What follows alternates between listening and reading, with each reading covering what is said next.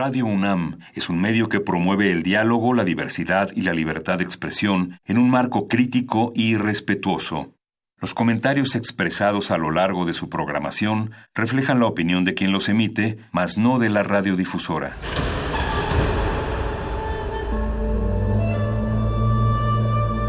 Un templo para la apreciación del ser mediante el sonido.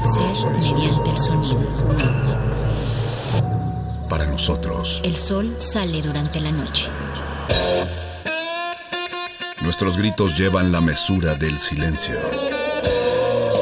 Y el descontento está lleno de baile y risas. A todo, incluso a nosotros, nos resistimos. La universidad Ustedes y nosotros somos la Resistencia modulada.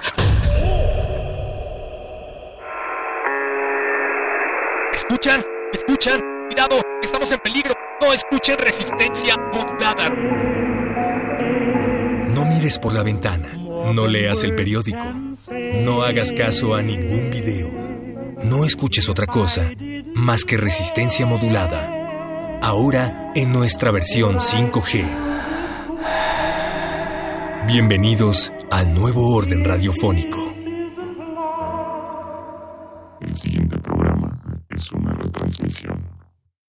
El siguiente programa es una retransmisión. El siguiente programa es una retransmisión. El siguiente programa es una retransmisión. El siguiente programa es una retransmisión. El siguiente programa es una retransmisión. El siguiente programa es una retransmisión.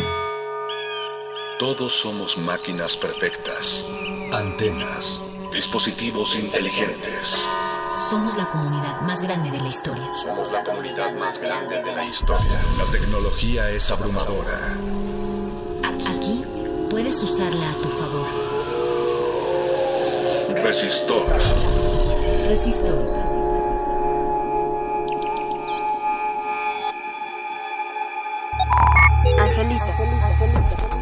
Angelita, la primera casa hecha de sargazo. Primera casa hecha de sargazo. Omar Vázquez, un jardinero de Quintana Roo, construyó una casa con bloques hechos de sargazo, macroalga que desde 2015 afecta severamente las playas del Caribe mexicano. Casa Angelita puede tener una durabilidad de hasta 120 años. Tiene una dimensión de 40 metros cuadrados, 8 metros de largo y 5 metros de ancho. Una casa 100% orgánica. 100% orgánica. Resistor. Esto es una señal.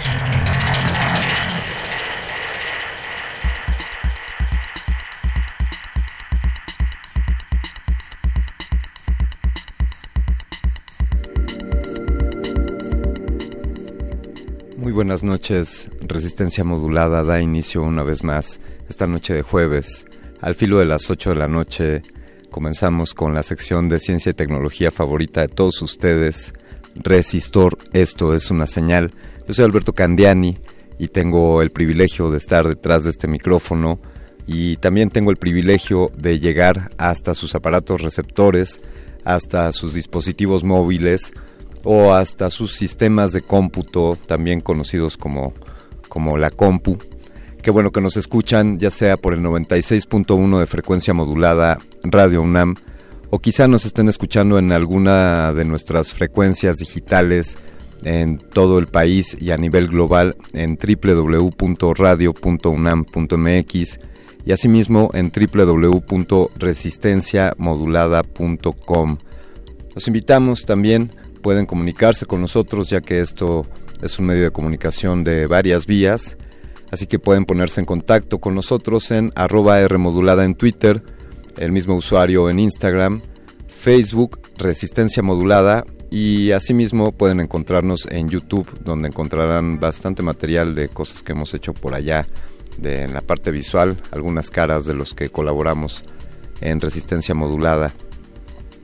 Primero, antes que nada quiero agradecer al equipo de producción, Alberto Benítez Betoques, productor, enciclopedia musical andando y melómano, sobre todo un gran amigo. Desde luego, Alba Martínez en continuidad, siempre presente, la que hace posible que esto se mantenga andando. Quiero agradecer en la voz de las piezas de las cápsulas que estarán escuchando a Lilith Ortiz de Ciencias Políticas, es una, una voz también salida de esta Universidad Nacional Autónoma de México, al firme timón siempre en la nave intergerciana del señor Agustín Mulia, capitán de este barco. Gracias Agustín por llevarnos hasta el otro lado del, del éter. Y sobre todo quiero agradecerte a ti por sintonizarnos y por escuchar Resistor cada semana. Esta noche estaremos hablando sobre bioconstrucción, eh, estas distintas técnicas sobre cómo podemos construir nuestras casas.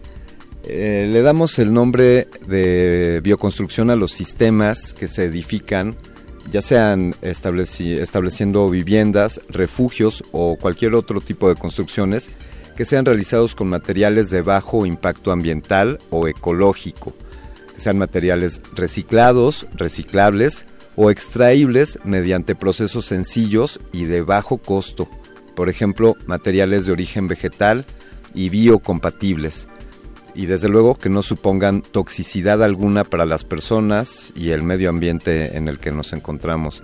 Así que quizá, amigos, les invito a reflexionar con nosotros en esta noche de resistor quizá todas las construcciones que, hagamos los seres humanos deberían de ser bioconstrucciones, debería ser una premisa quizá el que todas nuestras edificaciones cumplan con estos requisitos eh, básicos que no supongan toxicidad, que sean de bajo costo, que sean de bajo impacto. ¿Qué piensan ustedes, por favor? compartan, compartan sus ideas, díganos qué opinan sobre este tema bioconstrucción. Desde luego estamos abiertos también, los invitamos a hacernos sugerencias sobre nuevos temas para Resistor. Estamos con el oído afinado y limpio para escucharles. Recuerden, arroba R modulada en Twitter o Facebook son las principales vías por las cuales les podremos estar respondiendo aquí desde, desde esta cabina de Radio UNAM, aquí en Adolfo Prieto número Adolfo Prieto número 133. Muchas gracias. Por un momento me escapé de donde estaba Radio UNAM. Eh, tomo una botella de vino y la bebo entre las flores. Siempre somos tres. Y contando mi sombra y a, mi amiga la luna que felizmente brilla, la luna no sabe nada de beber y mi sombra nunca tiene sed.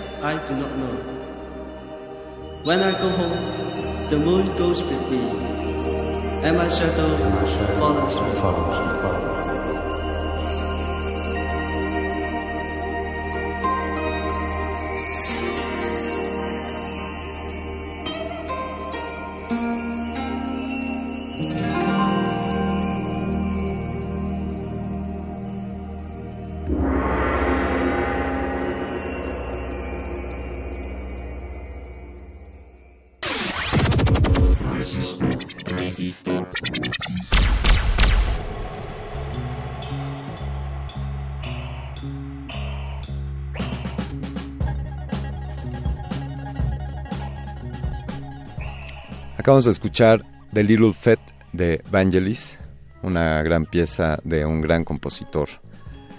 Pues así continuamos con este resistor, arranquémonos con el tema de esta noche, bioconstrucción, y para esto fuimos a buscar a alguien que ya tuviera por lo menos un lustro de experiencia como bioconstructor.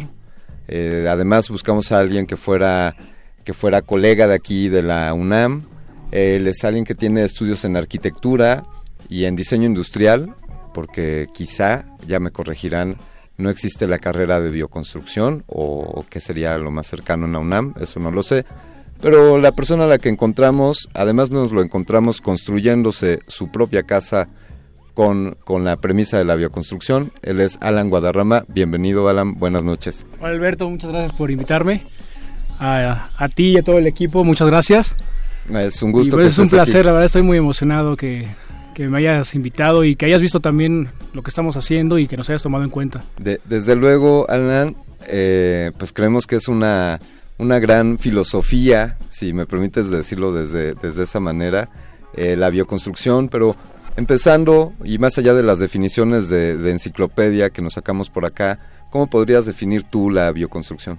Pues bueno, la, la bioconstrucción realmente es un, es un poema para construir es, es la, manera que yo lo puedo percibir, ya que todo está conjugado con la naturaleza, no la, dañamos, ella nos acoge y entonces la reconstrucción es eso, o sea, es un hogar, al final es un hogar en el que uno mete las manos y nos, pues nos abriga, ¿no?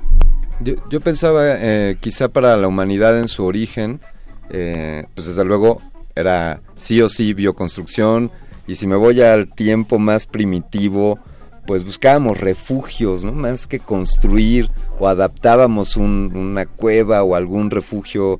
¿Cómo dirías eso, que, que la humanidad nació haciendo bioconstrucción? Sí, al final te tenías que construir tu cueva sí o sí, ¿no? Sí. Y en este caso también, ahora ya con esa premisa de la bioconstrucción, nos tenemos que construir nuestra cueva, pero a costa de qué? de no dañar a la naturaleza y que la misma nos está entregando, pero nosotros también le estamos redituando todo lo que nos está entregando. Entonces, es decir, si tomamos un poco de, su rama, nosotros le, regresamos un, árbol. Entonces es, el recibir y el dar. Entonces no estamos haciendo una, un ciclo, una sinergia entre, entre ambos. Es una relación simbiótica debería de ser, ¿no? claro si yo tomo materiales que, que pues necesito, que me sirven como, como talar un árbol, pues lo que correspondería es por lo menos sembrarlos o, o cuidarlos, como... O podarlo y no, y no matarlo, ¿no? Eso. Dejarlo en su región, también no trasladarlo y, y querer maderas exóticas de algún otro lado. Por ejemplo, eso también cae dentro del tema bioconstrucción, es decir, ay, me, me traje todo muy orgánico, pero lo importé del Brasil, maderas preciosas, eh, no me suena tan bioconstrucción. ¿Qué opinas ahí? No, no vale la pena. Digo, en, el caso de, nosotros que hemos construido con madera reciclada, todas son de embalajes, entonces es decir, sí o sí van a viajar por, por todo el mundo. Llegan de la Unión Europea, llegan de Tailandia, llegan de Japón, porque son de, de marcas reconocidas de autos. Entonces llegan a un basurero que está en Cuautla, nosotros lo recogemos y, y tratamos de hacer maravillas con eso. Exacto, o sea, ustedes ni siquiera se metieron con, con el árbol per se, sino que aprovecharon una madera que ya había sido extraída y, que, que finalmente iba a terminar en algún, en algún momento como desecho, ¿no? Como desecho, de hecho lo, lo marcan como ya de desecho, tiene una fecha de caducidad para ellos y se tienen que deshacer de él sí o sí. Me, me gusta cómo desde la bioconstrucción, pero acerquémonos al, al tiradero de embalajes, de, de, piezas mecánicas, de automotrices, como decías. Exactamente. Y, y rescatemos ahí madera que, que dime, pues está adecuada, es, eh, está en buen estado, está en buen estado. Es apta ya que está termotratada, afortunadamente, por todos los estándares que piden en cada aduana de, los países. Es decir, que es una madera segura, que no está tratada con, no sé, pentaclorofenol, que es muy, es muy malo para la salud. Entonces, al momento de que sometas a una madera a alta, alta presión de temperatura, lo que haces es matar todo lo que, lo que te puede dañar o lo que se puede comer las termitas. Entonces, tienes una madera seca y lista para trabajar. Entonces, estas, estas maderas que encontraron ustedes o con, con la que, que buscan ustedes, ya tienen estos tratamientos, ya no es necesario agregarle más, eh, qué tan amigables son con la salud de los seres humanos, de los animales y del ecosistema en el que se instalarán ya en una vivienda. Bueno, como, como te, te, acabo de comentar, como ya está termotratado, sí. no tiene nada de, de virus, parásitos o alguna plaga. Entonces eso quiere decir que no estamos llevando una plaga a otro lado, entonces la, la podríamos propagar. De todos modos, este, estamos nosotros tra tratando con un poco de ácido bórico, que también es orgánico y, y, no interfiere. O sea, eso nada más es como para bañar la, la, madera, por si en futuro, o sea, estamos previniendo, vaya. De acuerdo. Y el ácido bórico nos ayuda también a, a combatir si llegase a haber un, algún incendio. Porque también eh, que estamos en, instalados en Tepoztlán, sí. es un lugar que ahorita hay sequía y, y es temporada de incendios. Entonces, hay que tomar precauciones. Oye, y además, eh, bueno, este caso es particular en Tepoztlán y con madera traída, como dices, quizá de, de Indonesia o del, del, otro lado del mundo.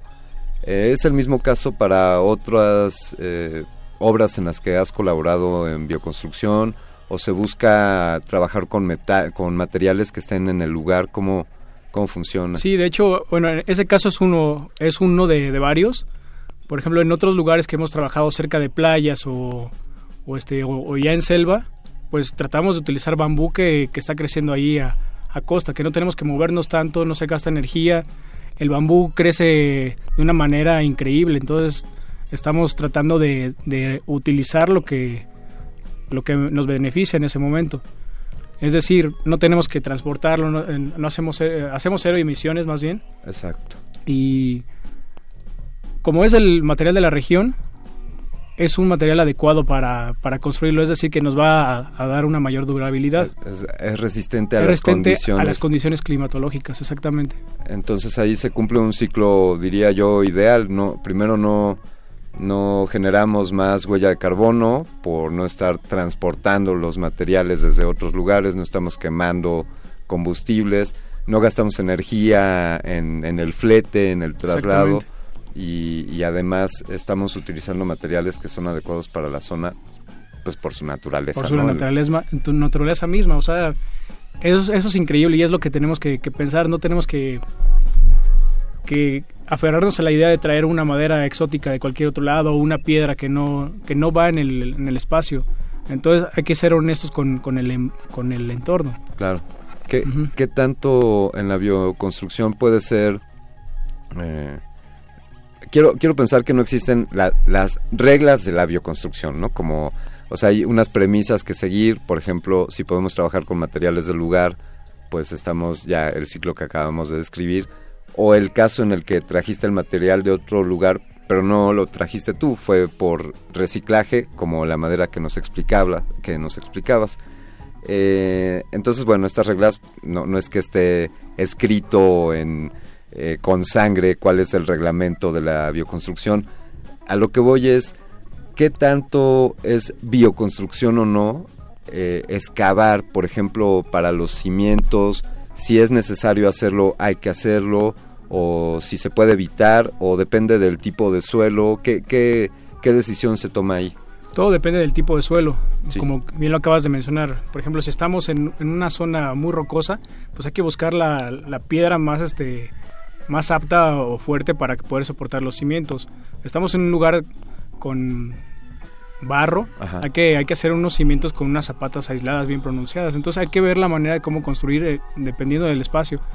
Exactamente, justamente lo que tenemos que ver en, al momento de construir es estudiar todo el terreno. De acuerdo. Al momento de, de estudiar el terreno es donde podemos sacar cuál es la mejor eh, habitación o, bueno, casa, construcción para el espacio. No, no podemos poner un iglú en, en, la selva, ¿no? O sea, tenemos que adecuarlo todo, tiene que ser coherente. ¿Qué, qué contemplas en este análisis preliminar de, de la superficie? El, el material, la, du, eh, la dureza, eh, la humedad, el agua, ¿qué, ¿qué, factores influyen ahí? La, la, dureza, por ejemplo, del suelo. Sí. Hay que... Bueno, yo, yo aprendí mucho leyendo el, el manual del arquitecto descalzo. Es el único manual que sí, a lo mejor sí te está diciendo cómo estar cómo, cómo irte paso a paso a la bioconstrucción, pero a, a, lo mejor ahí no te habla de la madera reciclada, ¿no? Te habla más de, de zonas rurales. Bueno, hay que checar el, este, el tipo de suelo, dónde, dónde viaja el agua, porque es muy importante también saber dónde viaja el agua. Entonces, hay que estar prácticamente contemplando, que es, es una, una forma bella de, de cómo planear el espacio, porque no, no llegas y ya tienes un diseño nada más o sea, hay que diseñar conforme es el espacio. Además, y de ahí construimos. Sí. Entonces, si tenemos una buena piedra, sobre la piedra. Sí. Si tenemos agua, pues, ¿para qué construyes encima de agua? Mejor muévete un poquito, busca un, un espacio más firme y ahí construye. No hay que aferrarnos luego al, al, espacio, que es que está muy bonito aquí, al ladito del río. Hay veces que hay una creciente, hay que contemplar también ese tipo de cosas. Claro, por ejemplo, deberías de, de cubrir un ciclo completo para estudiar el, el, punto donde se va a construir. Me refiero a, a conocer todas las estaciones del año. Exactamente, Eso, hay que contemplar justamente todas las estaciones del año, las, las, este, los caminos, sí. la corriente de agua, la luz. La luz es muy importante porque así tienes un, haces un diseño en base a cómo funciona la luz en, en primavera, verano para que te caliente las, este, las habitaciones o, y no vayas a tener una habitación húmeda que al rato te tenga enfermedades. Sí. Como en el, en el caso de, de, casi todas las construcciones con hormigón, sí. la mayoría genera humedades, salitre, ¿no? Ese es el, el problema como número uno de todas las, todas las casas y entonces da el síndrome de la casa enferma. Entonces, si planeas bien y contemplas lo que tienes en tu, a tu alrededor, puede funcionar un mejor diseño. O sea, a la base de tu diseño sí. va a funcionar tu, tu casa con eh, el entorno. Claro, claro, el, el, contemplar incluso desde por dónde sale y se mete el sol. ¿no? Exactamente. Eh, qué, qué, buena oportunidad la de poder diseñar una casa. Eh, no, quizá no es el caso para, para todos los que nos estén escuchando, porque pues bueno, pues muchos ya, ya vimos en una casa que ya, ya está construida, quién sabe por quién o quién sabe cómo está diseñada. ¿Qué, qué dirías en cuanto a qué tanto puedo adaptar mi vivienda actual, incluso aunque puedo hacer bioconstrucción en una zona urbana? Eh, si, si ya vivo aquí en la ciudad, ¿cómo, ¿cómo le puedo entrar al tema de la bioconstrucción? Sí, claro, claro que se puede pues si tienes un pequeño espacio de tierra, una azotea, creo que se, se puede construir algo. Y si tienes un departamento y vives en, en, entre el piso 6 y el piso 8, no sí. importa, también puedes construir. La bioconstrucción no se limita a, a, a, las casas habitación, creo que también podemos tocar el tema del mobiliario. Podemos de recuperar ese material reciclado, el, la, la madera, el mismo adobe, la paja para, para construir mobiliario. Entonces no, no tenemos que ocupar laminados o algún otro material que, que, sea agresivo con, con, el medio ambiente. Te, voy a aprovechar que, que te tenemos aquí, Alan. Eh, tenía una conversación con un arquitecto que, que trabaja principalmente acá en la ciudad y, y, discutíamos sobre un deck, sobre una plataforma. Entonces él me platicaba de, de, unas láminas en PVC. Él me decía, mira, tienes que evaluar el PVC porque pues es mucho, dura mucho más, es más resistente a la humedad, a la lluvia y además puedes encontrarlo con el acabado que parece madera, si lo que te importa okay. es la estética. Entonces tenía esta discusión con él, no, pero es que la madera, pues quizás más barata, eh, tiene otro tacto y, pues tiene otros valores, ¿no? Y entonces un argumento que él decía, bueno, es que a la larga era una mejor inversión el PVC porque iba a durarte más tiempo, y podía ser de, menos costo, pero también hay de maderas a maderas. ¿Qué, qué opinas? ¿Qué, ¿Qué argumento me das contra en esta discusión? Bueno, si pudiese ser algún plástico reciclado, creo que sería muy buena idea. O sea, todo lo que él te comenta creo que sería sería una buena inversión. Te alargaría tu, tu espacio, pero siempre y cuando sea reciclado estaría estaría muy bien. Porque hay opciones. Sí. Entonces no, no valdría la pena un PVC nuevo. Eso. Eh, pero sí hay madera plástica reciclada, o sea, de puro material reciclado. Entonces creo que esa sería una opción entre, si te pones a decidir, bueno, entre madera y esto, bueno, pues hay una, una opción. Entonces, claro, creo que se podría, se podría mediar ahí. Exactamente. Ocupar el plástico reciclado, ¿por qué no? Está, está bien. Sí, además que, digamos que el plástico, perdonen mi sarcasmo, no es un material que nos haga mucha falta en estos días en el planeta, ¿no? Exactamente, y si podemos utilizarlo para un hermoso deco con una vista increíble, adelante, creo que, que podría ser opción. Eh, oye, y este, ¿cómo, ¿cómo se llega a la bioconstrucción? Son preguntas que, que quiero preparar para la, la, siguiente, la siguiente parte del programa ¿Cómo, ¿Cómo puede alguien acercarse a esto? Yo decía, hay una carrera, se puede estudiar, ya nos mencionaste el manual del arquitecto descalzo, ahora lo compartiremos en las redes sociales, pero, pero vayamos pensando cuál podría ser el, el ABC, el camino para iniciarse en el mundo de la bioconstrucción. Si nos permites, Alan, después de esta, de esta pieza que vamos a escuchar ahora, perfecto. Continuemos hablando sobre esto. Logar, Logar de Cay es un dúo integrado por Leslie García y, y Paloma López.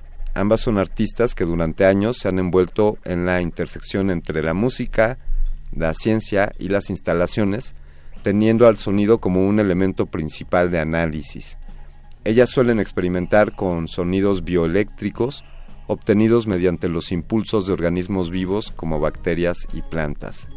Vamos a escuchar de Logar de Cay aquí en Resistor remembrance.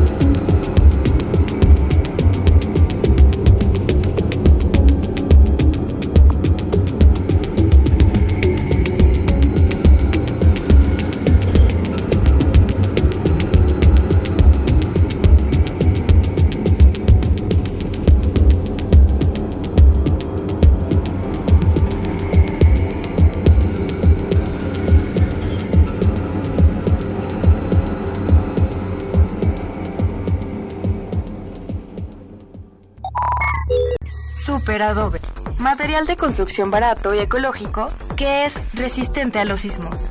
Esta técnica de construcción utiliza sacos con tierra y alambre de púas. Las casas hechas con esta técnica son a prueba de sismos y rápidas de construir. Fue creada por el arquitecto iraní Nader Khalili a finales de los años 70 y en México, el Super Adobe gana terreno en Huyepan, Morelos, tras el sismo del 19 de septiembre de 2017. 100% orgánico.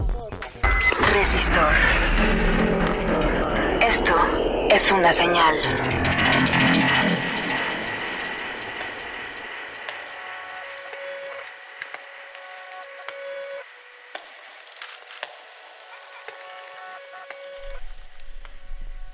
Un saludo a Lilito Ortiz por su voz en estas, un agradecimiento por su voz en estas cápsulas y desde luego a Oscar Sánchez, el voice, por su talento en la producción sonora.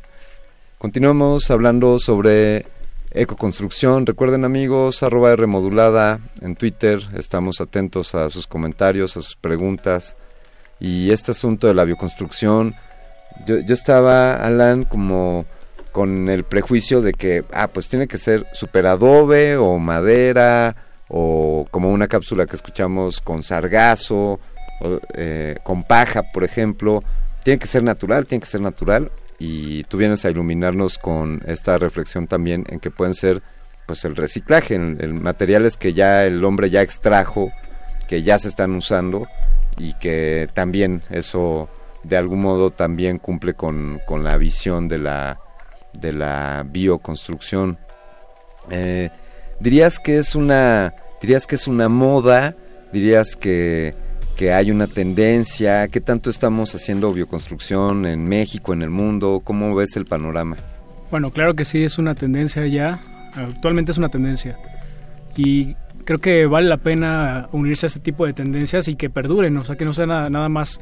Bueno, obviamente ya una, una casa va a perdurar. Claro.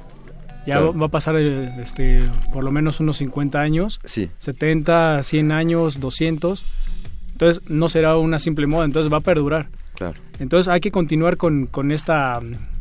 Vaya, este sí es como, como un virus bueno, Sí. que vale la pena contagiarlo y, y propagarlo en- entre toda la, la gente. Entonces, es decir, en México justamente después de los sismos se empezó a hacer un boom porque se empezó a unir tanta gente para bioconstruir, justamente la bioconstrucción también hace comunidad. Entonces al momento de estar construyendo con la, con la gente, haces amistades, haces este haces, haces amor con la tierra, con la naturaleza, ¿no? Sí. Con la madera, con todo lo que, lo que tenemos. Está este, esta filosofía, eh, por favor corrígeme, pero faena o tequio le conocemos, ¿no?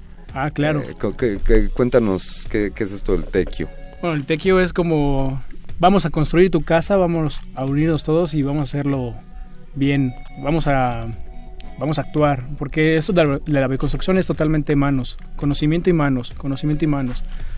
Pero es estar entregado y no tener miedo a meter la mano, es no no te puedes quedar cruzado.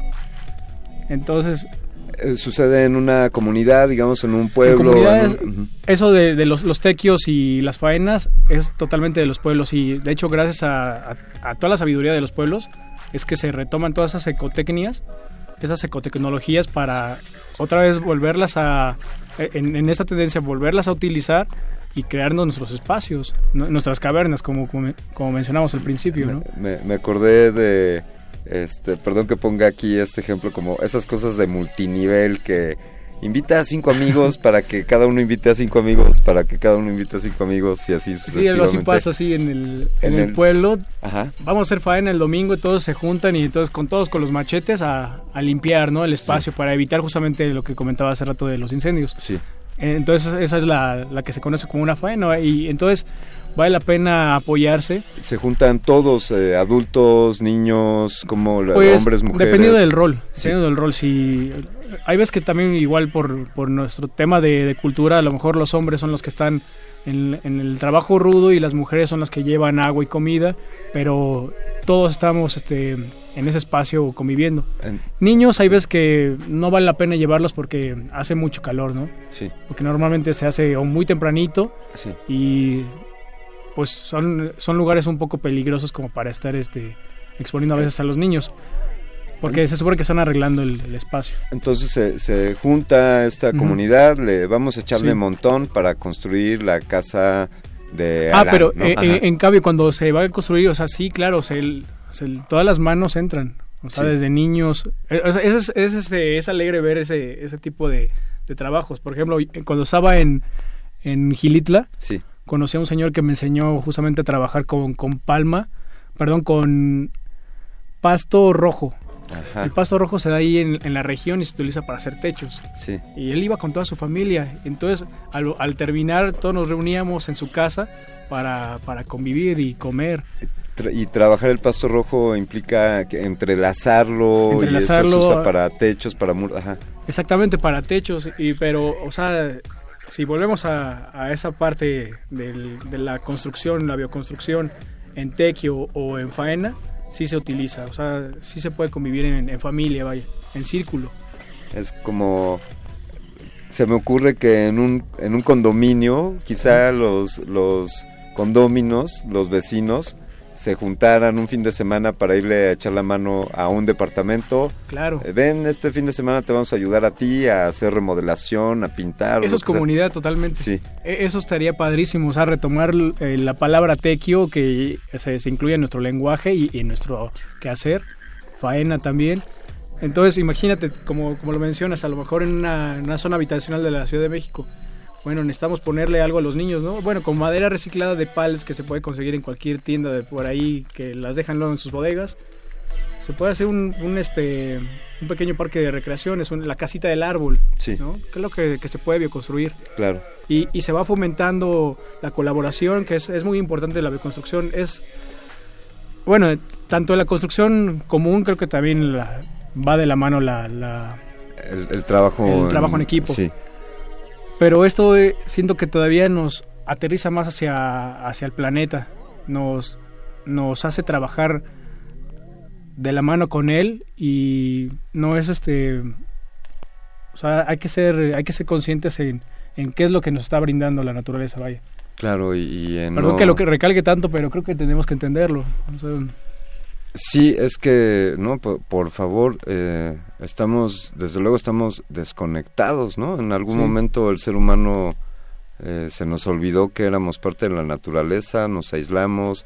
Hay en el último siglo una eh, migración de las zonas rurales a las zonas urbanas, ¿no? Desde los años 50 del siglo pasado, la mayoría de los seres humanos viven en, en las ciudades y quizá los que habitan las ciudades pues les puede costar un poco de trabajo tener esta conexión con la tierra. Yo luego hago ahí un comentario que eh, ¿cuándo fue la última vez que tocaste la tierra con tus pies? Porque aquí en la ciudad podemos pasar toda la vida pues siempre sobre el asfalto, sobre una alfombra como estamos aquí en, en- la cabina, o estás en un transporte, en un vehículo, eh, estás en una banqueta, cruzas la calle, pero ¿cuándo fue la última vez que tocaste de veras la tierra? esa es, una pregunta enorme porque creo que nadie, nadie lo puede responder tan fácilmente si se vive en una ciudad. Tendrías que salir, tendrías que salir o, o estar en el parque y, y decir, pues sí, hay que sentir la tierra con, con los pies. Sí, y, y pues ya- llevándolo aún más, como lo que tú has recalcado, pues este contacto eh, con, con la tierra, con los materiales que me encuentro ahí, cómo, cómo puedo construir una casa. Eh, solamente es para casas la bioconstrucción, podemos construir otro tipo de edificaciones. ¿Qué piensas? Pues como te repetía, bueno, como, como te dije hace rato, perdón, podemos hacer mobiliario con Sí. eh, en base a la, a la bioconstrucción. Sí, sí. Aquí en la ciudad y también en, en otros lugares creo que lo, lo podemos lograr. Además, además tenemos el, hoy día la fantástica tecnología del internet y podemos encontrar ahí montones de, de documentación. Ya, ya mencionaste, la, ya nos hiciste la recomendación del manual del arquitecto descalzo. ¿Cómo, ¿Cuál es el camino para convertirse en, bioconstructor? ¿Cómo, dónde, ¿Dónde dan título de bioconstructor? ¿O ¿Cómo, ¿Cómo se llega a eso? Por favor, cuéntanos. Pues a ver, es un, es, es tratar de, más bien tienes que dejar prácticamente lo que estás haciendo por ir a bioconstruir. En mi necesidad de, salir de la ciudad, porque la verdad no, no, me hallaba, tenía la necesidad de sentir mis pies sobre, una sobre la tierra, ¿no?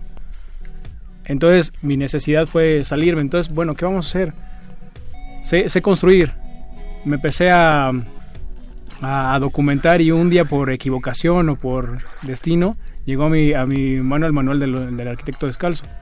Y también había visto una película que me inspiró que se llama El Guerrero de la Basura. Y dije, wow, o sea, eso, eso es lo que, lo, que, lo que me ha estado llamando, o sea, siempre me ha estado llamando. Entonces, ¿qué, qué vamos a hacer? Bueno, pues que, siempre he soñado con construir una, una, una cabaña, ¿no? Sí. Entonces hay que meterse entonces tanto en el papel como para poder realizarlo. Ya construía mobiliario, ya diseñaba, ya, o sea, hacía infinidad de cosas con las manos y afortunadamente ya tenía la habilidad. Pero el primer día que dije, voy a, empezar a hacer una, una cabaña y se vino a como, como una bola de nieve y hasta que se... Cuando, cuando me di cuenta me había convertido en bioconstructor, empezando a, ayudar en, en, justamente en tequios, viajando, aprendiendo de, de, la gente del pueblo. La gente del pueblo me enseñó mucho y, y otros bioconstructores. Entonces, la gente del pueblo también este, son bioconstructores, nada más que no se dan cuenta. Porque, bueno, sí lo saben, eh, eh, pero no, no, no conocen ese término. Así, así les decimos los de la ciudad. Exactamente, sí.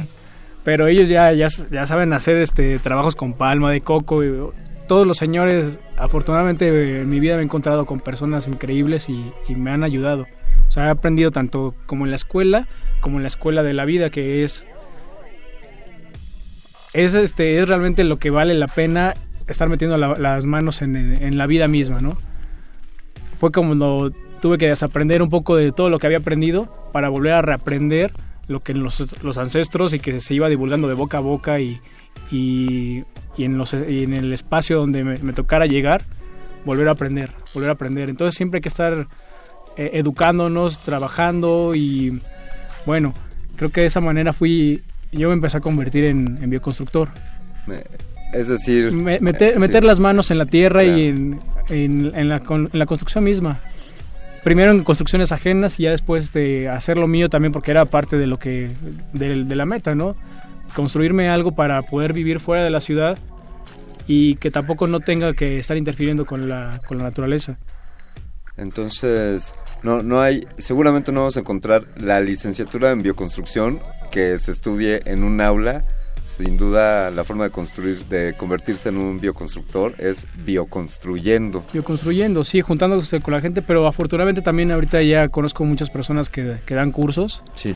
Yo también he llegado a dar algunos cursos y, y vale la pena, si, si quieres realmente hacerlo, vale la pena tomarlo. Puede ser también como curioso que porque también tiene un poquito de, de repercusión en tu mente, ¿no? A lo mejor ya no vas a, a bioconstruir, no te vas a dedicar a la bioconstrucción de lleno, pero sí vas a, a tomar conciencia. O sea, yo, yo estoy totalmente de acuerdo que, va a cambiar tu manera de pensar.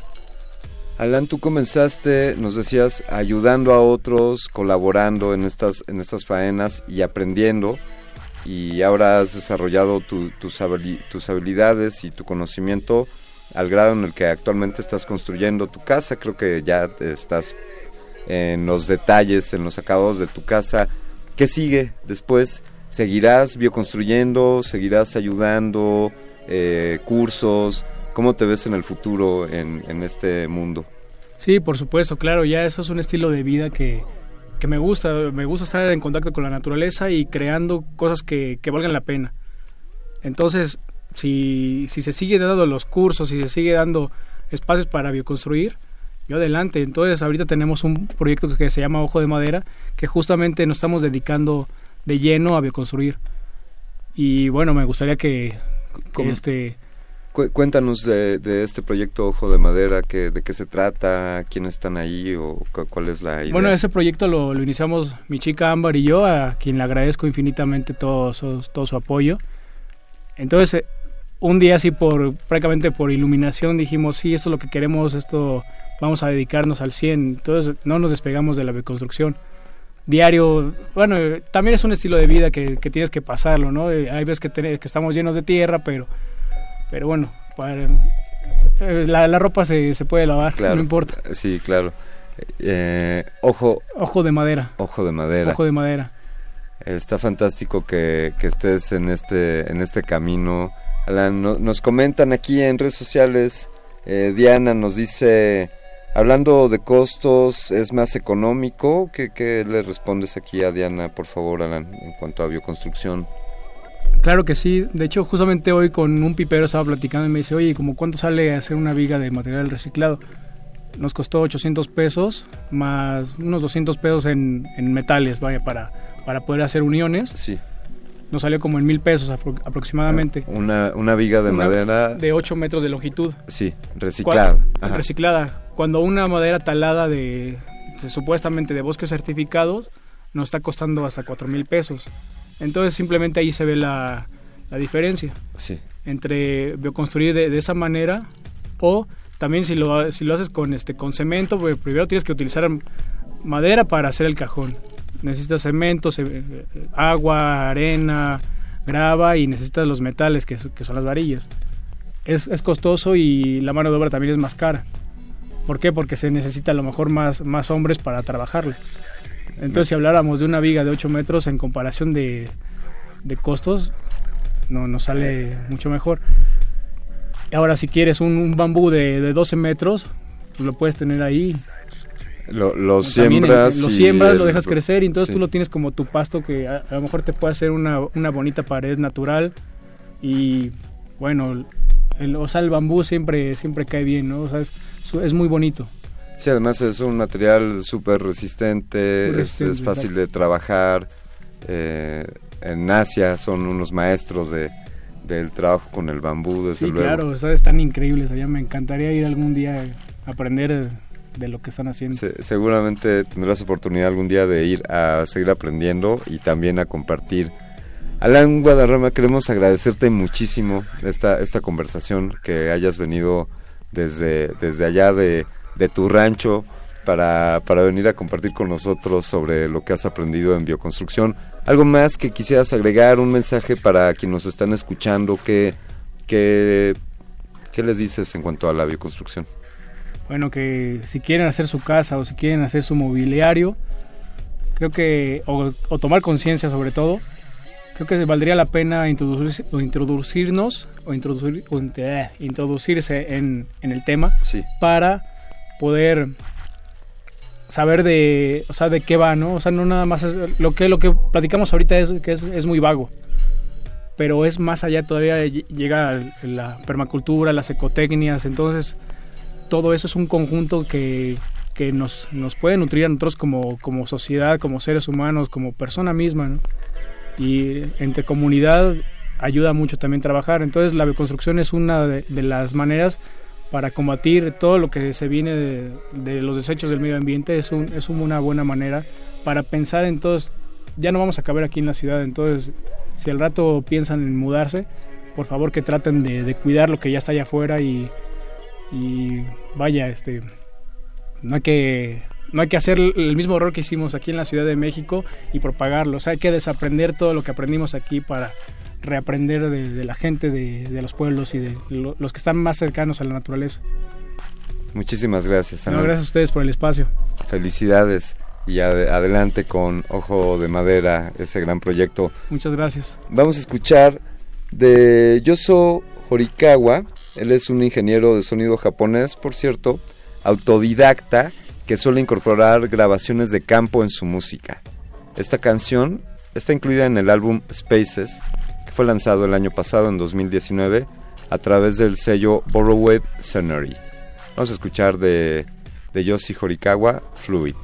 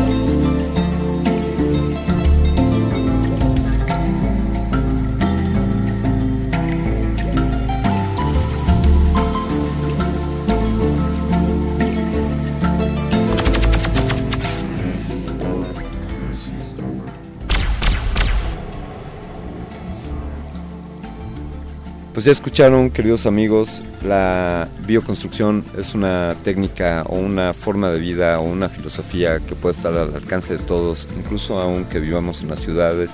Recuerden reciclar materiales, utilizar los materiales de las regiones donde vivimos, pero sobre todo reflexionar en retomar este contacto con la tierra, con este lugar que es nuestro hogar, el hogar de todos nosotros. Así, así cerramos esta emisión de Resistor, su sección favorita de ciencia y tecnología. Por favor, quédense en la programación de resistencia modulada, a continuación cultivo de ejercios y al terminar aguas negras. Yo quiero agradecer de nuevo a Alberto Benítez Betoques en la producción, al señor Agustín Mulia en la operación, a todo el equipo que hace posible esta sección Resistor.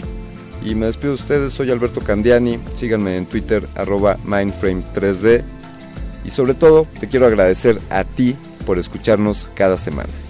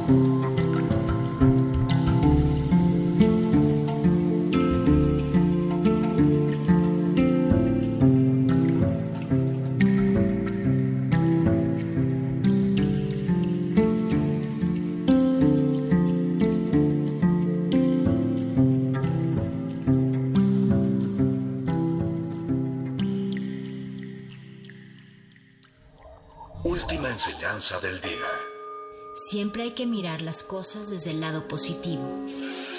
Si no lo hay, descarga la actualización. Descarga la actualización.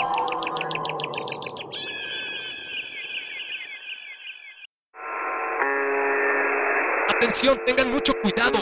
Primero empieza con las rodillas, después los cubrebocas. Óiganme bien, por favor. Mirad al campo, cuidado con el... No hay nada de qué preocuparse. No hay nada que debas pensar. Todo está bien. Nada está mal. Si te mueves, te expones. El mundo exterior no debe preocuparte. Todo va a estar bien. Resistencia modulada 5G. Bienvenidos al nuevo orden radiofónico.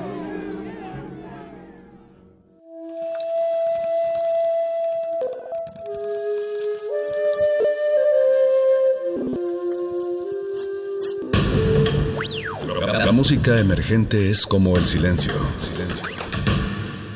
Presente a nuestro alrededor.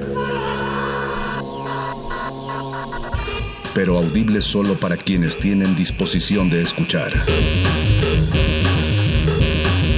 Como todos, en este campo de cultivo. Cultivo de ejercios.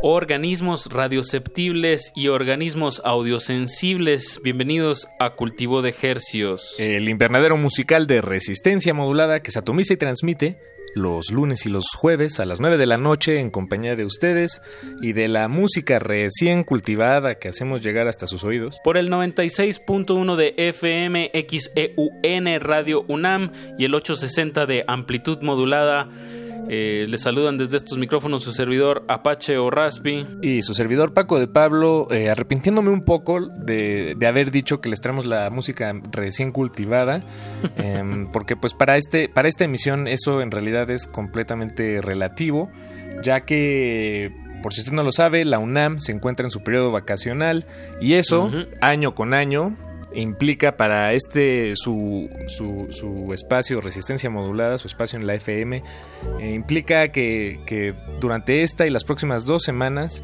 no podremos acompañarles en vivo. Y en vivo además es otro, otro paréntesis que abra dentro del paréntesis porque de, de, de, por sí ya no podíamos estarlos acompañando en la cabina, entonces, uh -huh. pero además ahora ya no los podemos acompañar desde la coyuntura, ahorita estamos grabando esto eh, semanas atrás en el pasado. Uh -huh. Entonces, hoy, jueves 9 de julio, no, no, sé, no sabemos qué está, qué está sucediendo. Esperamos que se encuentren bien. Exacto. Esperemos que, que el mundo siga ahí. Que Julio que no, no nos haya recibido con noticias sí. eh, fa fatales mundiales. Que eso lo dudo. Ya todos los días hay algo ahí eh, lamentable. Pero bueno, también hay mucho, hay está el otro mucha lado de la balanza, mucha música, sí. Entonces, eh, digo, si usted la busca, la encuentra. Pero Exacto. como nosotros no podemos compartírsela esta noche, lo que hicimos fue una selección, Eso, un extracto un cultivo de, de, extractos en donde tomamos eh, momentos de que hemos estado haciendo a través de los últimos meses de los de los estrenos que hemos estado presentando aquí en su espacio. Y bueno vamos les traemos una selección de los momentos que consideramos agradables para su oído y que vale la pena revivirlos. Y a manera también de una como una retrospectiva. Eso es lo que quería decir. Eh, eh, te conozco Mosco Apache. Pues así va hasta las 10 de la noche pues déjese sorprender por la variedad de música que ha salido en este 2020. Muchas gracias a todos los que están sintonizando, de verdad déjense acompañar por estos estrenos de aquí hasta las 10 de la noche. Les mandamos un fuerte abrazo a todos y esperemos que estén muy bien en este periodo vacacional 2020. Muchas gracias. Quédense en Cultivo de Ejercicios. Extracto de Ejercicios. Vamos a escuchar ahora a Joshua Muriarty. Esta canción se llama Savage Love o Amor Salvaje. De hecho, la publicó en ambos, este, en una versión en inglés y otra en español. Eh, Joshua Muriarty, un, un, pues un compositor que ahorita está explorando estos sonidos muy cinematográficos, a mi parecer. Me recuerdan a películas de los, de los años 70 con, con soundtracks este, pues muy cercanos al funk, al, pero también a la música a lounge, a Esquivel, exacto con estos ensambles más bien grandes, estas orquestas. Sí, hacia el mambo un poco también ahí. Sí, ahí sí pues el, el, latino, el, los ritmos latinos, pero este de películas. De películas, digamos, con un como el latino canal, pero del norte. Como el canal, ¿no? De película. De película. pues este tema se llama Savage Love, Amor Salvaje. Luego nos vamos a Los Ángeles con la banda Jungle Fire que pudimos hacer un enlace telefónico ya que sacaron un temazo que se llama Quémalo. Eh, también explorando música africana, caribeña, con grandes ensambles como lo fue como el bloque anterior que escuchamos de Punta Diamante también eh, este ensamble digo no han podido venir a México todavía pero sabemos que son ocho o nueve músicos en escena. Este algunos de ellos de Los Ángeles pues nativos de Los Ángeles otros tantos de mexicanos. Pero una... mucha descendencia latina. Exacto y vamos a cerrar con. Nos, vamos, nos regresamos aquí a la Ciudad de México con este proyecto que se llama Daniel Me Estás Matando, un dueto que está eh, interesado en estos sonidos, el glam, el bolero glam, el le, bolero dicen, glam le dicen. En, en reexplorar, eh, volver a poner sobre la mesa eh, temas o el estilo en el que componían grandes compositores, grandes cantautores como mexicanos Agustín como Agustín Lara, pues ellos están tratando de, de retomar ese discurso musical y, y retratarlo en, en, nuestra modernidad. Entonces este tema se llama Somos Algo y aquí se los compartimos en Cultivo de Ejercios. No se vaya demasiado lejos, que todavía tenemos más música. No, mucho sabor, mucho sabor este jueves vacacional. Súbanle. Cultivo de Ejercios.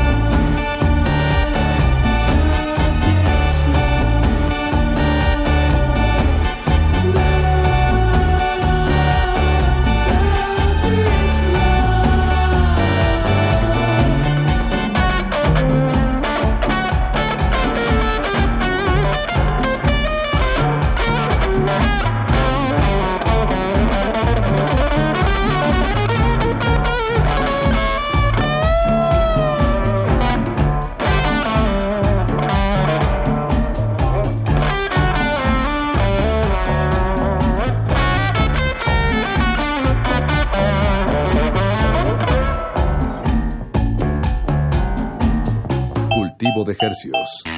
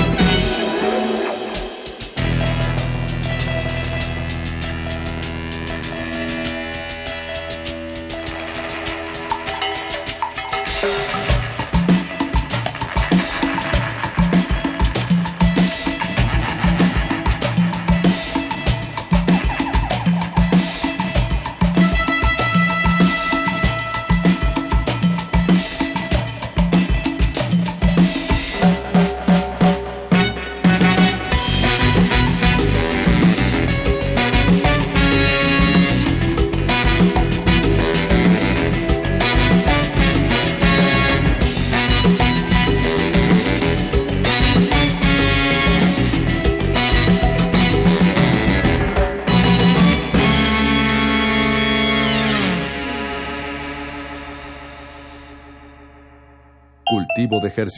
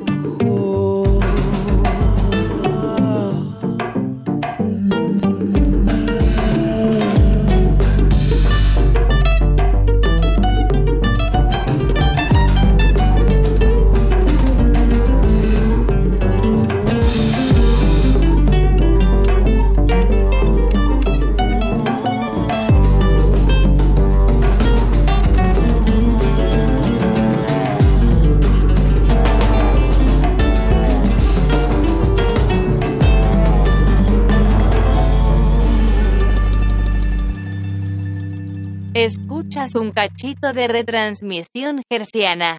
Estás en cultivo de hercios. Y bueno, pues vámonos con, con este primer bloque de tres. Vamos a escuchar de Islas, el tema se llama Magnolias. Después vamos a escuchar a la banda Películas Geniales con la cantante Sail Away. Eh, que por cierto a ella la íbamos a tener originalmente de, de invitada aquí en Cultivo de Ejercios y la semana en la que empezó toda esta cuarentena y bueno, todas estas medidas de, de, salud pública, pues tuvimos que cancelar o bueno, más bien reagendar hasta nuevo aviso, pero nos da gusto que, Que en ese inter pues publicó esta canción con la banda Películas Geniales y aquí se las compartimos, se llama Estar aquí. Y cerramos este primer bloque con el, mon- el monstruo... Monstruos del Mañana. Monstruos del Mañana, el tema se llama Espejo. Súbanle a su radio música fresquecita hasta la comodidad de sus oídos aquí en Cultivo de Ejercios.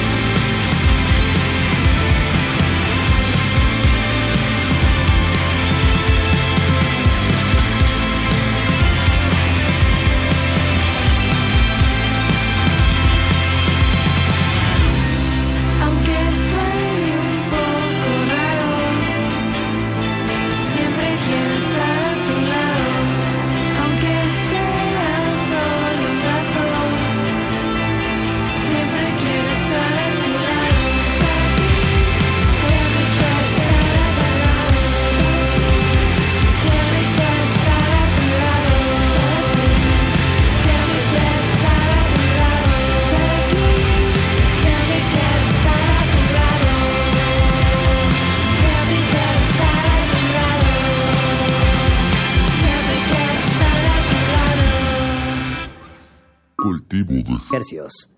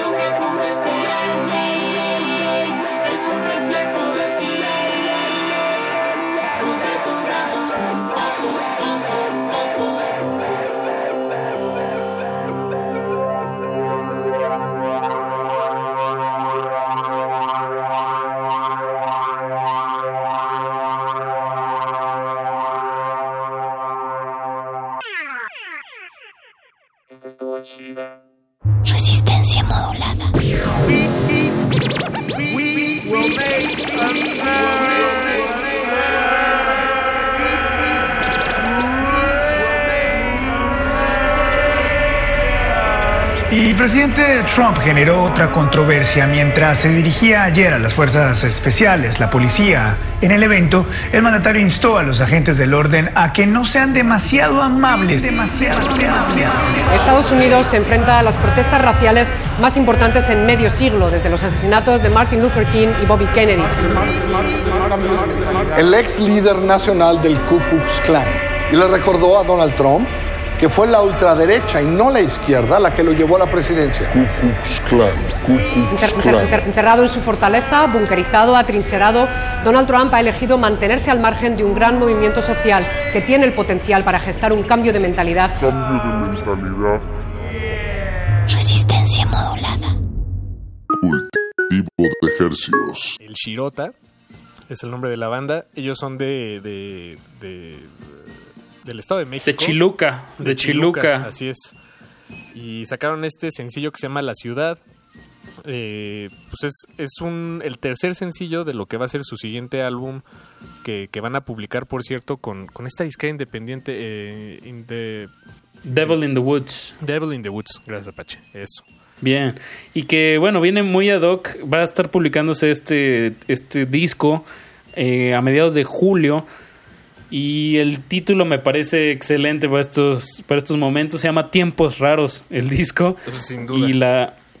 Y bueno, creo que, que están explorando muy bien toda esta temática, o sea, la, la están incluyendo o de alguna manera, luego hay estas coincidencias, como dijiste hace ratito de Daniel Dennis, ¿no? Si hizo el tema antes o después, pero creo que es algo más fortuito, uno crea y luego de repente como que empiezan a encajar Sí. piezas. Sí, sí, sí. Y eso es la parte, como la parte de la pues, de la creatividad y la apuesta artística, ¿no? Como que uno prende una veladora o avienta una, una, una botella al mar y de repente como que resuena y, y desde ahí em, creo que hay una cierta honestidad de la creación y que luego se materializa de alguna manera, ¿no? En la en el contexto. Sí, exacto. O sea, el, el sentido de algo no es necesariamente algo a priori a sus a, a- a lo que genera, ¿no?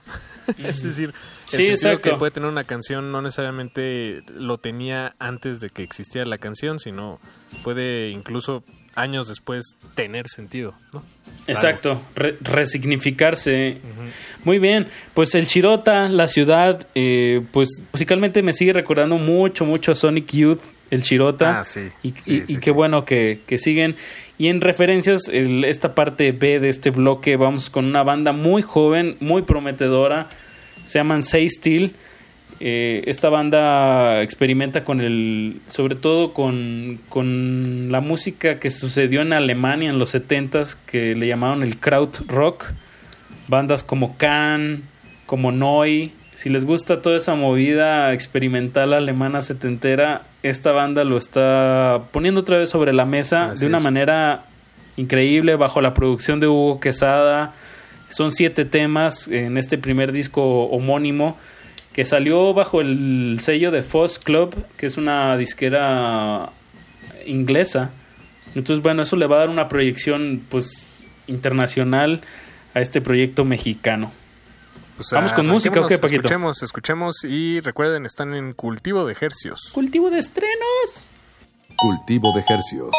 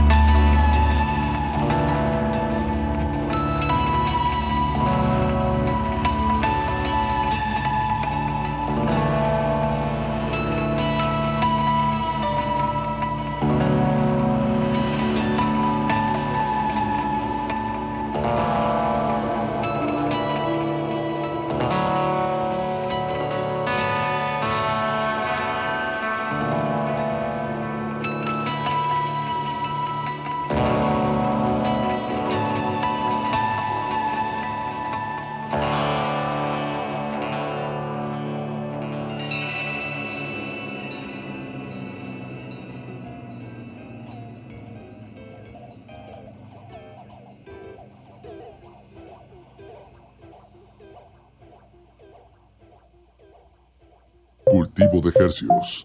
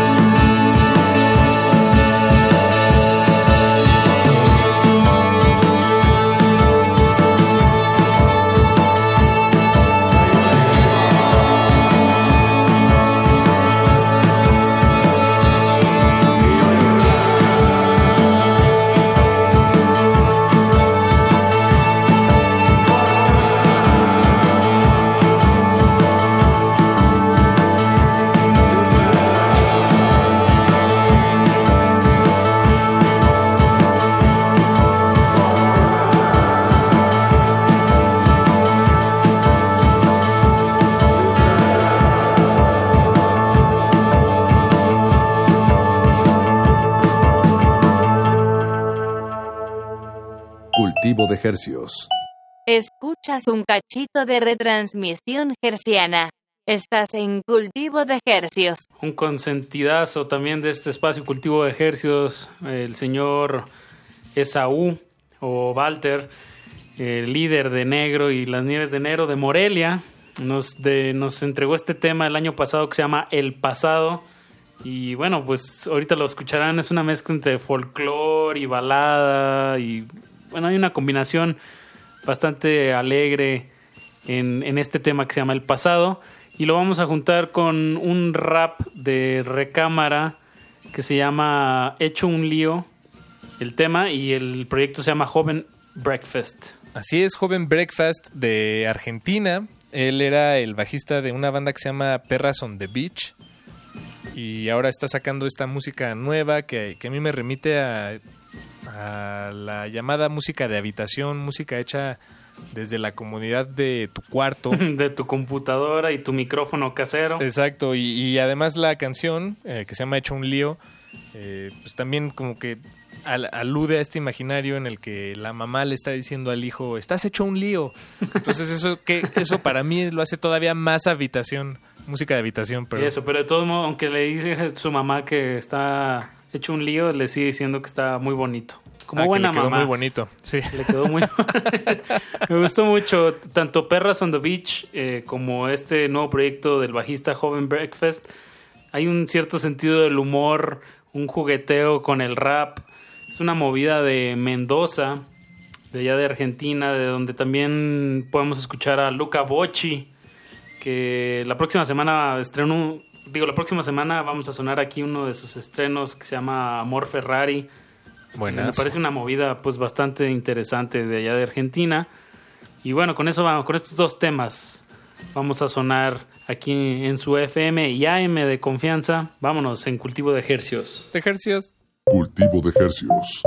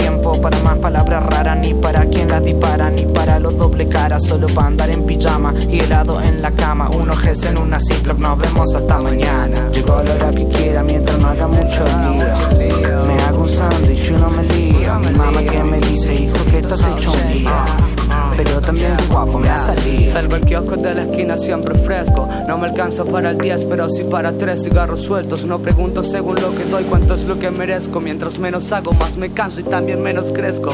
Lo suelto con total delicadeza. Me hago un café con leche y un pancito con manteca y me pierdo en sus labios cuando me besan. Que estoy escribiendo un tema y se me viene a la cabeza. No me hago el gangsta, no me hace falta. Con un blon rolado en mano y Coca-Cola en lata. Se rompe el submarino, salen los chinos con rastas, tirando un frite lleno el chip de data. Hey, paso los días buscando respuestas y escribo poesías que nada contestan. Tú estás tan fría y estás tan apuesta que apuesto lo que quieras que vienes conmigo en esta. Que apuesto lo que quieras que vienes conmigo en esta.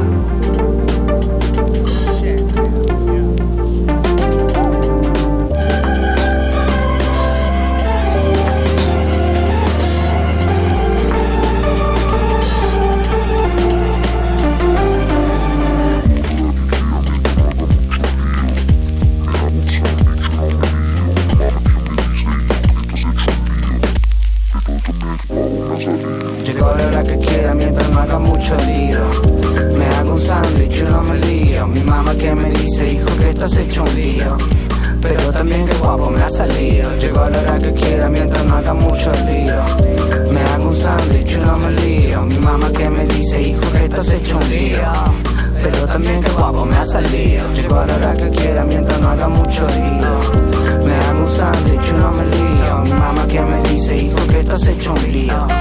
Pero también que guapo me ha salido.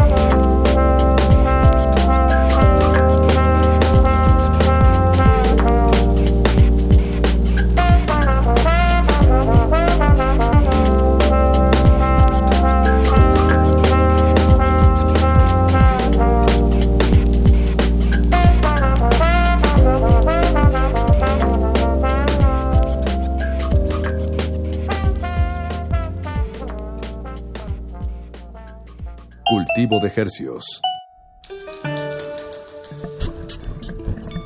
La hora del cultivo debe terminar.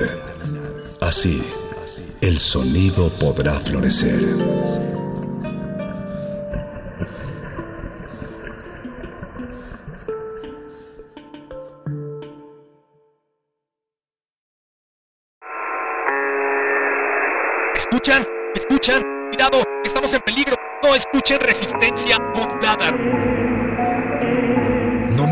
Ventana. No leas el periódico. No hagas caso a ningún video. No escuches otra cosa más que resistencia modulada. Ahora en nuestra versión 5G. Bienvenidos al nuevo orden radiofónico.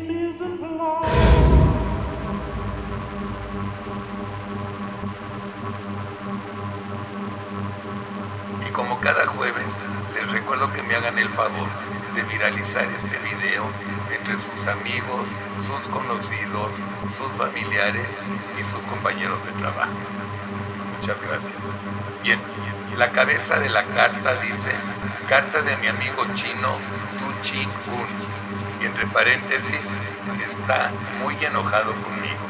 Y una nota aclaratoria en esta carta. Los chinos no saben pronunciar la R y la confunden con la L. ¿Ok? Para informarte que por órdenes superiores no publicaremos la entrevista que te hice la semana pasada por la cantidad de mentiras que nos dijiste mi jefe editorial, el general Fu Manchu, está muy molesto porque te burlaste de nosotros y no nos hablaste con la verdad. Existen flores en medio de los pantanos. Ecosistemas entre los charcos. La basura de unos es el tesoro de otros. La realidad es una máscara. Y cada una de sus verdades, una historia. Aguas negras.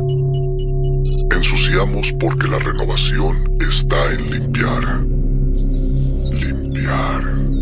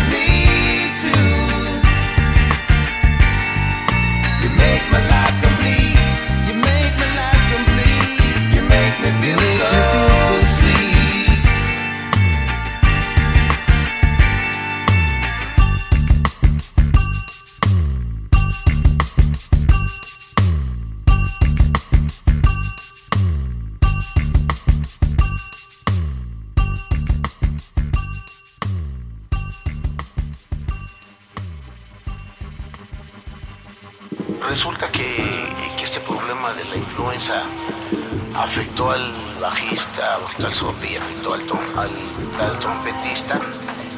Y desgraciadamente están en el hospital, esto parece una novela. Puta, una que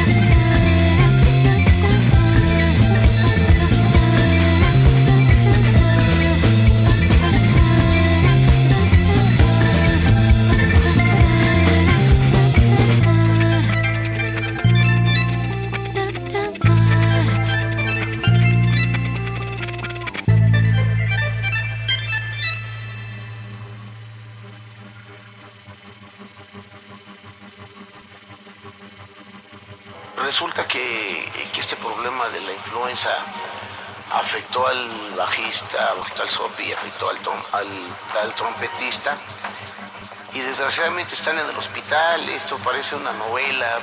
Puta, chinito, me acabas de romper la madre, no sé qué decirte, güey. No, no mames, güey. Y primero, y primero le digo, ojalá que esos güeyes no tengan pedo, güey. Ya, le compadre, pues este, cuídate un chingo, viejo, y la neta, pues no sé ni qué decirte. Este, te echo un fonazo en unos tres a saber cómo van. Gracias, canal, un abracito. Gracias, rey. Un güey de los de la casa de todos, güey. De la mamada esta de la influenza. Y están en el hospital el Sopi y el trombonista de los rastrillos. O sea que no hay grabación. Desgraciadamente, los rastrillos tuvieron este problema y se pospone la grabación de la canción con ellos. No sé cuándo sea, yo me siento muy, muy mal y espero que ellos, pues que Dios nos ayude a todos porque esto está bien cabrón, está bien difícil y, esta banda pues es increíble imaginar que, les pase esto a los muchachos y ojalá que salgan muy pronto de este problema y no sé si grabamos en tres semanas o un mes. No sé qué sigue con rastrillos, me siento muy, muy mal. Acaban de romper la madre, güey.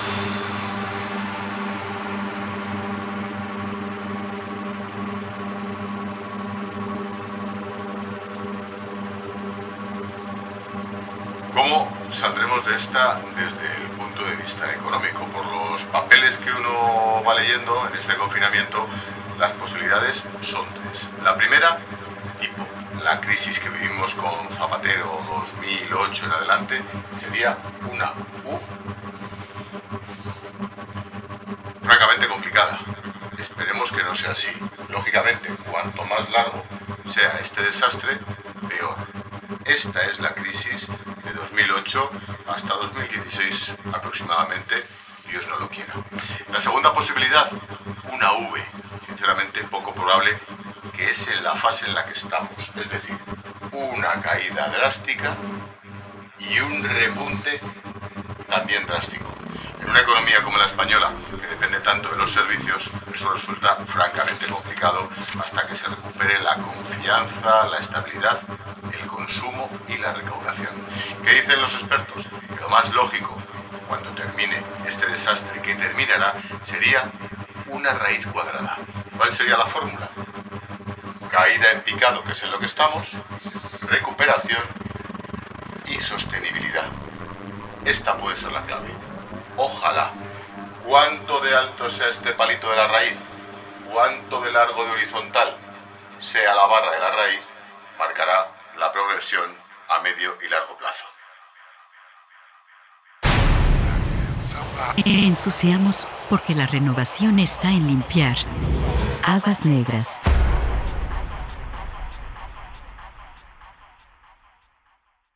¿Cómo te va a creer el pueblo chino que dejaron a la mitad la construcción de un gran aeropuerto para construir otro que parece una estación de autobuses?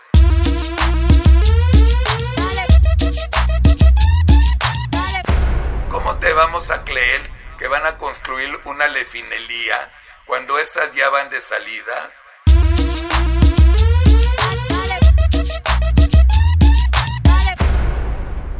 ¿Crees que el pueblo chino es tan tonto para que no van a terminar la construcción de una cervecería en Ensenada, sobre todo cuando los inversionistas ya invirtieron 90 millones de, lo, de dólares, de, lo, de dólares, de, lo, de dólares, de, lo, de dólares?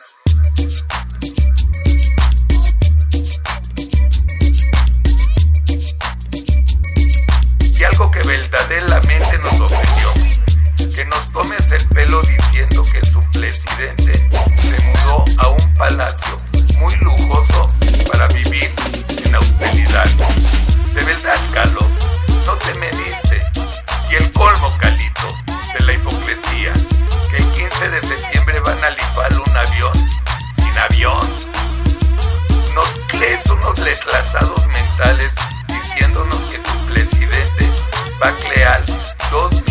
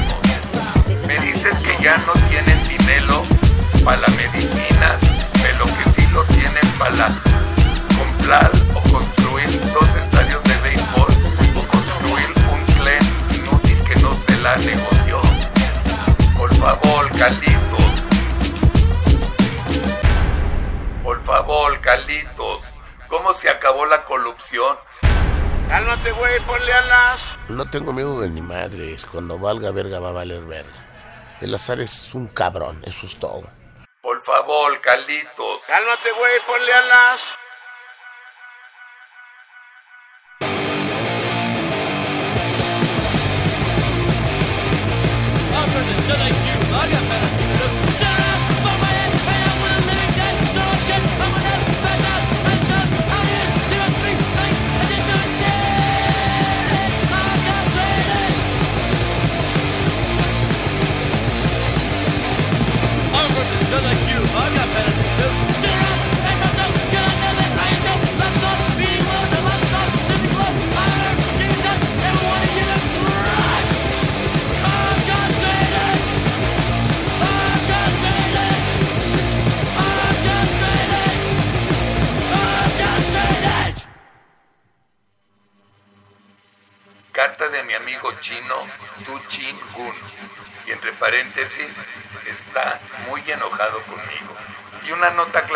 en esta carta.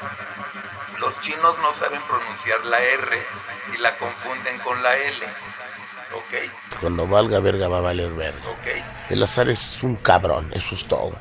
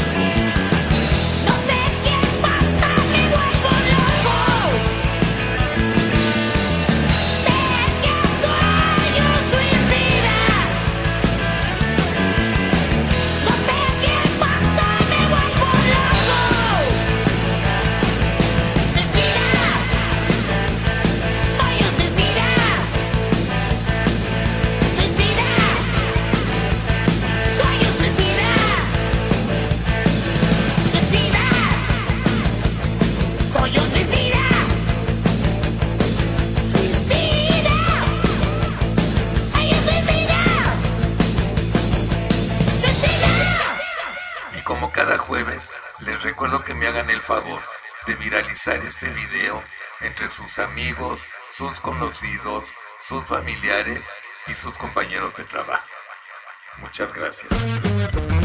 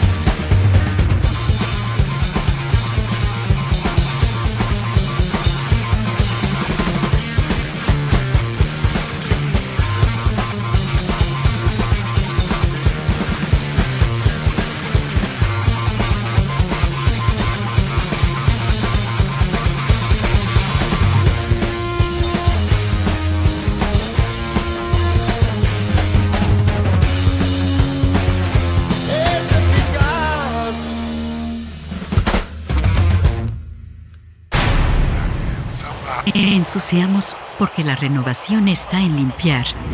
Aguas negras. Resistencia modulada. El anuncio de la desaparición del cuerpo de granaderos hecho ayer por la nueva jefa de gobierno, Claudia Sheinbaum, fue muy aplaudido. Fue muy aplaudido. Ya veremos cuáles son los grupos que se utilizan en tema de contención. En tema de contención. Ya se investigan ambos casos de abusos de la fuerza policíaca en México la agrupación de granaderos no desaparece y solo cambia de nombre. Pero lo que se acabó es la agresión a los ciudadanos. Resaltó que siempre buscarán agotar el diálogo. Agotar el diálogo. Agotar el diálogo en situaciones donde tengan que contener manifestaciones. Es necesario humanizar al policía, humanizar. Resistencia modulada. Mi jefe editorial, el general Fu Manchu, está muy molesto porque te burlaste de nosotros y no nos hablaste con la verdad.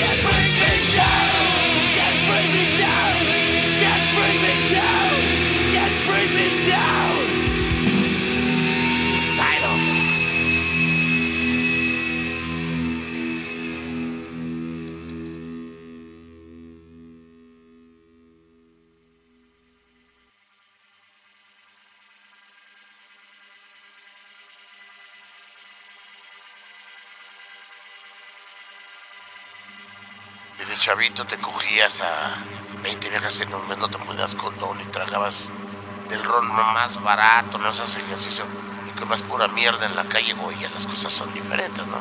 Pero cuando ves a carnales como Rod Stewart, Jagger, Keith Richards o los Who, dices, te preguntas un chingo de cosas, ¿cómo le hacen si tienen pacto con el diablo?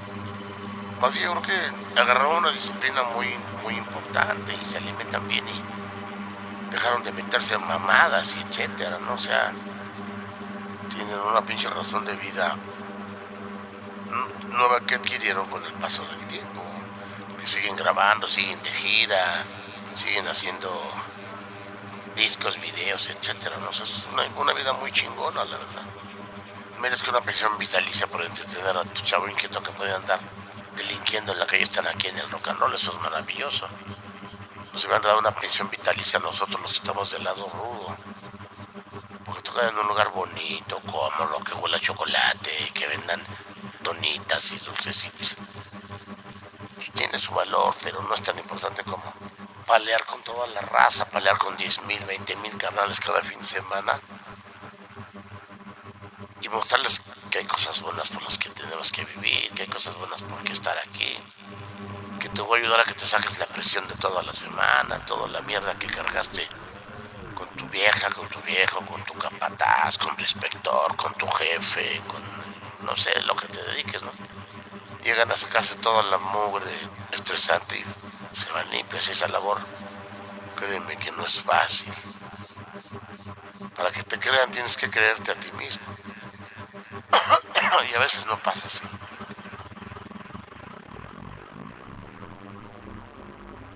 ¿Acaso crees que estoy loco? Hay, gente que está atorada en un estilo que ya es disfuncional. Yo puedo estar en ese punto. O sea, no estoy seguro en qué condiciones esté lo- las condiciones que yo hago mi obra, pero no sé si sea ingobernable o inmovible de mi estilo, ¿no? Entonces, no sé qué siga, ¿no? Ensuciamos porque la renovación está en limpiar. Aguas negras. Lembro com muito gosto o modo como ela se referia a ele. Pelo menos ela o fez uma vez e isso ficou marcado muito fundo, dizendo: Caetano, venha ver o preto que você gosta. Isso de dizer o preto, sorrindo ternamente como ela o fazia ou fez, tinha, teve, tem um sabor esquisito que intensificava o encanto da arte e da personalidade do moço no vídeo. Era como se se somasse àquilo que eu via e ouvia uma outra graça, ou como se a confirmação da realidade daquela pessoa, dando-se assim na forma de uma bênção, adensasse sua beleza. Eu sentia a alegria por Gil existir, por ele ser preto, por ele ser ele, e por minha mãe saudar tudo isso de forma tão direta e tão transcendente. Era evidentemente um grande acontecimento a aparição dessa pessoa, e minha mãe festejava comigo a descoberta.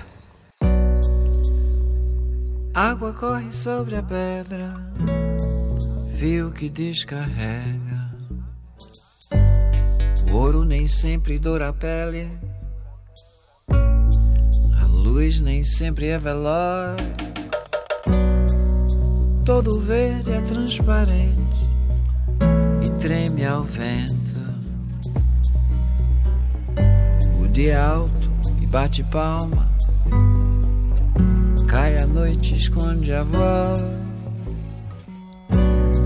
O seu pai era bandido, mas você apareceu. O seu pai era bandido, mas você apareceu. Nunca é um de uma vez, nunca mais uma coisa só. Nunca é um de uma vez, nunca mais uma coisa só. Nunca vez, nunca mais uma coisa só.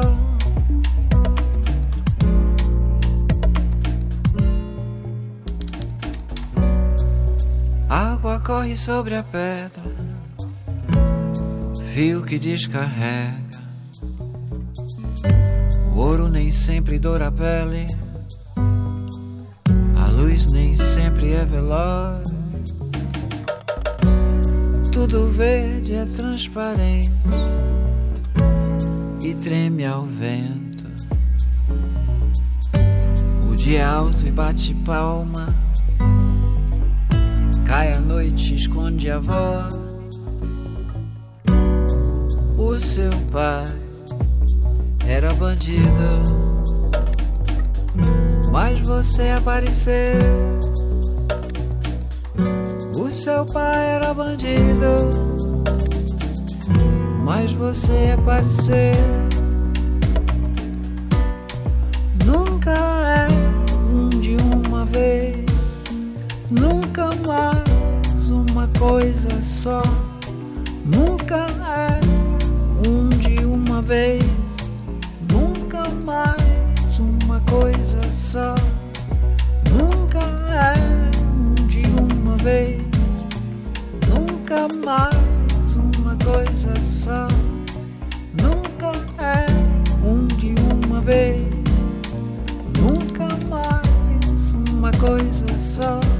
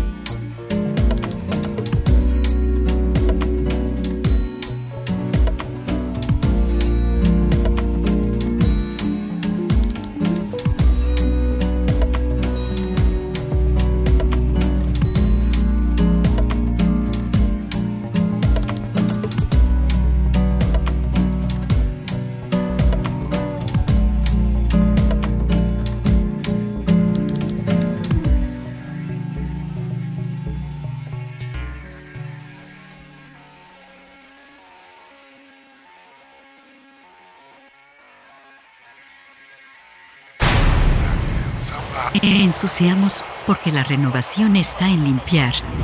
Aguas negras.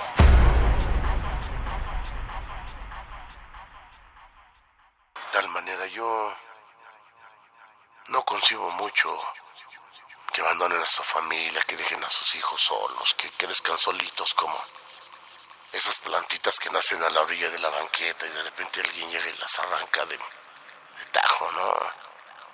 Yo tengo que de un, un buen hombre, un gran hombre, un profesionista que, que haga lo que él quiera, pero que tenga lo suficiente para no pedirle nada a nadie, para no ver caras, para que no sufra humillaciones, para que no lo vean ni como un gandaya ni como un muchacho tonto. Que se conduzca por la vida bien, eso es lo que quisiera.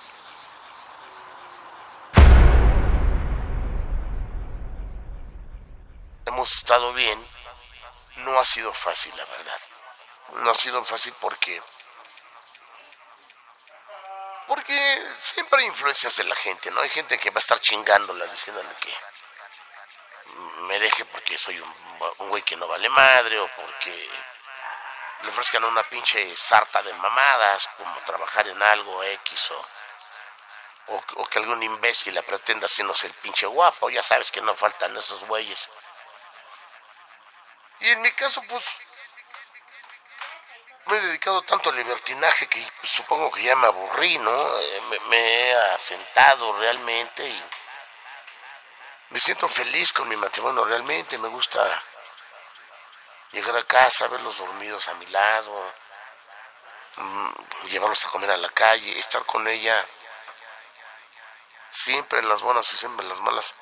A veces, hay veces que no le comento, que no le comento cosas duras del trabajo, de, mi relación con el, mundo al que pertenezco, pero eso es lo que elegimos, es lo que pedimos para tocar rock and roll. No, me- no me quejo, pero sí a veces es un poco difícil y luego ya cuando la factura viene y te cobra, te avisa, te dice bájale de huevos o va a valer madre. Tengo tendencias obsesivas, batallo mucho.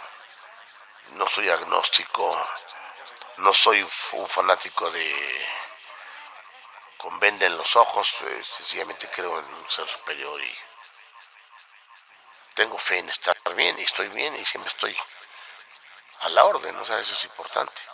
Es una fuerza espiritual que viene del ser superior, porque me dio una misión, mi misión es divertir, encender a la gente, estar con ellos y creo que lo hago de manera mediana. No tengo miedo de ni madres, cuando valga verga va a valer verga. El azar es un cabrón, eso es todo.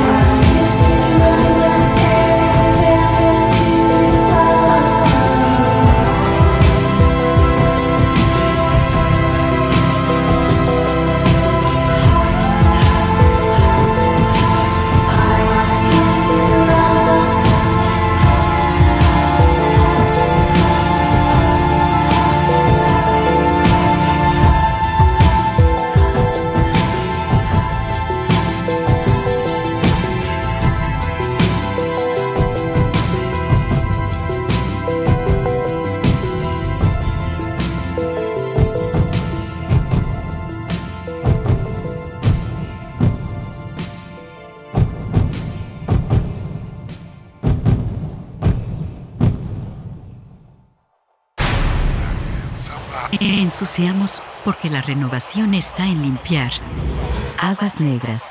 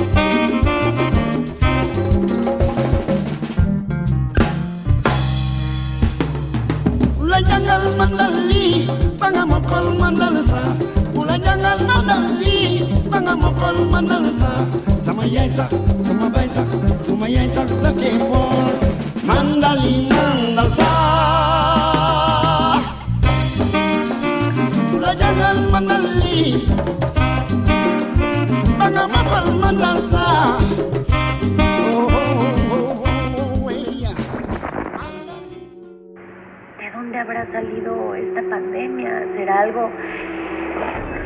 ¿Será un virus creado? ¿Será algo que simplemente pasó para que seamos más conscientes? Para que valoremos más las cosas reales no las cosas que no valen la pena en la vida. A Lupita le di, pues, la cuarentena libre pagada, pero porque me da mucho miedo que ella va en transporte público, en el metro y en el camión, y no sé qué bichos pueda traer a mi casa. No sé qué bichos pueda traer a mi casa. No mames, no se ponen condón para coger y luego van a estar usando este de ese pinche cubrebocas que van a pensar los extraterrestres, no mames. Yo me quedo en causa, yo me quedo en casa y bueno, viva México, cabrón. No se me despisten. Viva el mundo y viva Global Citizen, la Organización Mundial de la Salud. Resistencia modulada.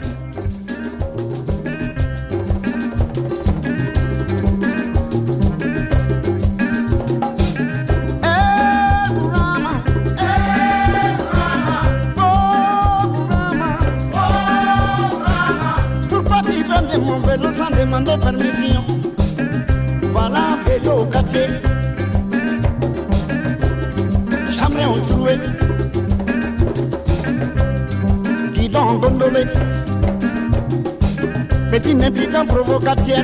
Pourquoi tu prends mon vélo sans demander permission?